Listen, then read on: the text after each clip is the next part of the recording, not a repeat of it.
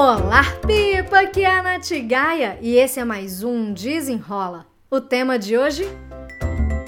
Critérios para estabelecer objetivos. Não se esqueça de seguir esse podcast. Me siga também lá no meu Instagram, no NathGaia, e também lá no meu canal do YouTube, youtube.com/barra Gaia. Agora vamos lá para o episódio. É impressionante. Às vezes a gente quer muito uma coisa, mas a gente não sabe como alcançar, né? O que fazer para alcançar. Eu acho que o primeiro passo que a gente tem que fazer sempre é prestar atenção em como a gente está montando esse nosso objetivo. Porque se o nosso desejo ele é muito subjetivo, fica muito mais complicado da gente pensar em ações práticas mesmo. E a coisa que eu acho mais interessante é que às vezes durante alguma mentoria, alguma conversa com alguma cliente, ou mesmo dando alguma aula, eu escuto das pessoas assim: Nossa, Nath, eu já conheci essa ferramenta, mas eu nunca parei para pensar que eu poderia aplicar essa ferramenta na minha vida. E essa questão dos critérios para estabelecer objetivos, ela vem justamente nesse ponto. Por quê? Beleza, você trabalha numa empresa, você tem o seu plano de ação, você tem o seu PDI, que é o seu plano de desenvolvimento individual, você tem suas metas, você, você tem OKRs, que é Objetivos e Resultados-Chave, é, você precisa atingir suas metas para ganhar sua bonificação e ainda assim você não consegue estabelecer objetivos claros para você, objetivos bem feitos para você. Então vamos lá para alguns critérios que hoje você pode implementar quando você pensa o que você quer conquistar. Primeira coisa é que é, a gente precisa é, alinhar o desafio daquele objetivo com a nossa capacidade. Como assim, né? Se você quer alguma coisa que seja muito fácil de você atingir, às vezes você não vai atingir exatamente porque esse objetivo não te impõe nenhum desafio real. Então você acaba não se dedicando, não se comprometendo para executar é, aquela meta. E existe uma teoria que chama teoria do flow. Eu já tenho algum episódio do Desenrola falando sobre a teoria do flow que do Mihail Csikszentmihalyi, não sei falar o nome dele, mas ele faz a comparação entre a nossa capacidade e o tamanho do desafio que a gente enfrenta. Se o desafio ele é muito grande para nossa capacidade, a gente fica desmotivado e a gente não se engaja ali. Se da mesma forma a gente tem muita capacidade e o desafio é pequeno, também a gente vai desmotivar que o ideal é que os nossos objetivos sejam proporcionais tanto no desafio que é de chegar lá quanto da nossa capacidade de encontrar os caminhos. Então a gente tem que pensar realmente grande, a gente tem que se desafiar, mas cuidado para não é, estabelecer objetivos que são muito além ali do que, do que a gente dá conta. Objetivos precisam ser específicos. Isso já, assim, olha, se você trabalha em empresa que tem meta, você já sabe disso.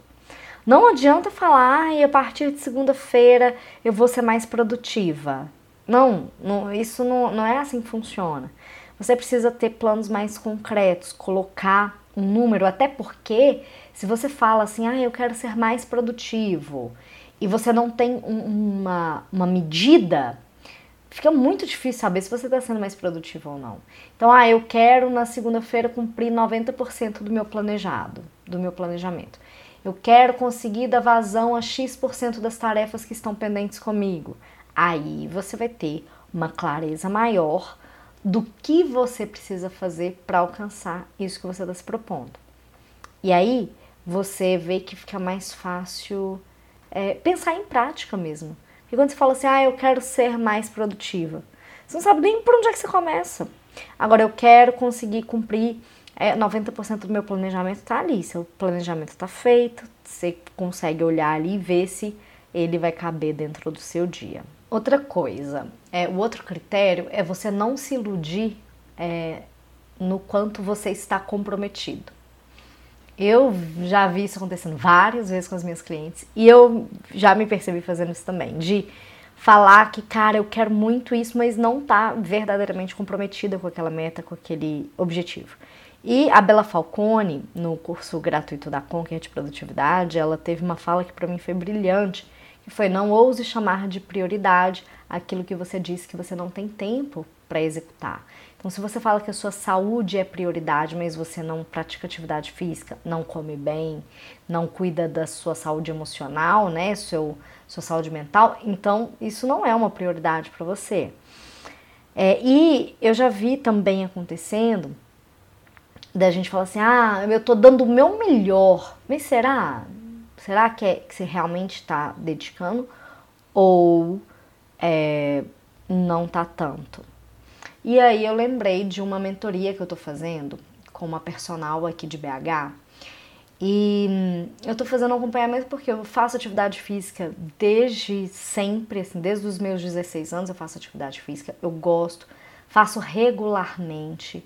Mas tem algumas coisas assim que eu ainda escorrego, não muito da atividade física, mas mais, mais alimentação e etc. E aí ela foi criou um grupo é, que chama Eu Mais Renata Loli, que ela é um grupo de acompanhamento de seis meses, com encontros semanais, enfim. E aí a gente vai estabelecendo metas ao longo desse período. E aí ela tinha, eu tinha me colocado uma meta. Eu vou contar para vocês. Eu tenho uma meta de conseguir correr 5 quilômetros. Vamos lá, eu faço atividade física? Faço, mas eu faço musculação desde sempre. Eu não, até pouco tempo atrás, eu não podia fazer nenhum tipo de atividade que tivesse impacto, porque eu tenho é, problema no meu joelho, então eu tenho uma síndrome que chama síndrome do fêmur patelar dolorido, eu tenho isso nos dois joelhos, então eu sentia muita dor quando eu fazia é, caminhada, uma caminhada já morria de dor. Só que, é, qual que é o tratamento da síndrome do fêmur patelar dolorido? Musculação. Então, sempre que eu tô fazendo musculação e que eu fortaleço né, o meu quadríceps, né, minha coxa, eu sinto menos dor. Então, aí é um ambiente um pouco mais seguro para eu fazer a corrida, por exemplo. Então, a questão da corrida sempre foi uma, uma, uma coisa assim que eu queria, mas eu nunca pude fazer muito, então não é uma habilidade que eu tenho desenvolvida. Coloquei já aqui as minhas desculpas. Então agora eu vou te contar. A minha meta era essa aí de correr 5 quilômetros. Só que aí foi passando o tempo e eu fazendo um treino de corrida só por semana. E aí a Renatinha perguntou: o quanto de verdade você está comprometida? Porque se fosse assim um comprometimento, cara, nossa, realmente estou comprometida, eu ia incluir mais treinos de corrida durante a minha semana. Mas não, durante, né, eu, eu malho cinco vezes na semana e corro um dia por semana.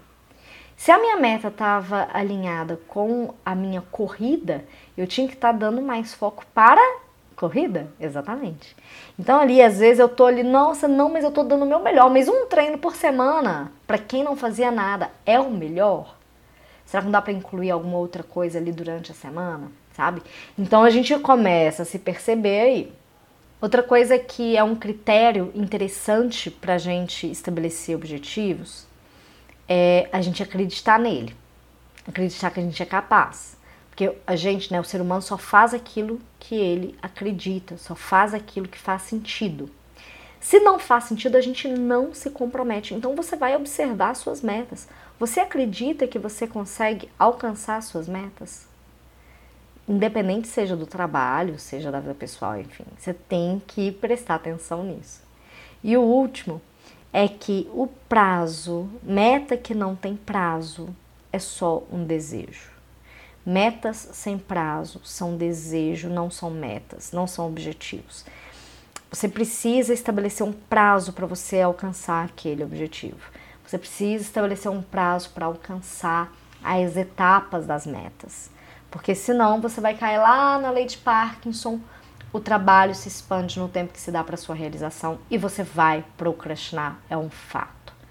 Então, você cumprindo esses critérios, você consegue pensar mais claramente, inclusive no seu plano de ação. Qual vai ser o primeiro passo? Qual vai ser a primeira etapa? Qual é a próxima ação que você precisa fazer, executar, tomar providência, enfim. E assim, você vai criando objetivos e metas que são verdadeiramente alinhados com você e com aquilo que você acredita. Fez sentido para você? Você já consegue estabelecer metas claras, bem escritas, objetivos? Se ficar qualquer dúvida, você pode me mandar um e-mail no contato natgaia.com ou então você pode me chamar lá no meu Instagram no arroba natgaia, N-A-T-G-A-I-A. Vai ser um prazer me conectar com você. Já chega chegando falando que você é seguidor ou seguidora aqui do podcast. E não se esqueça também de se inscrever aqui no feed desse podcast. Tô com aquela metinha de conseguir chegar nos 800 inscritos e para isso eu preciso de você. Então, me ajude a chegar a mais pessoas. Eu espero que você tenha gostado desse e até o próximo. Desenrola!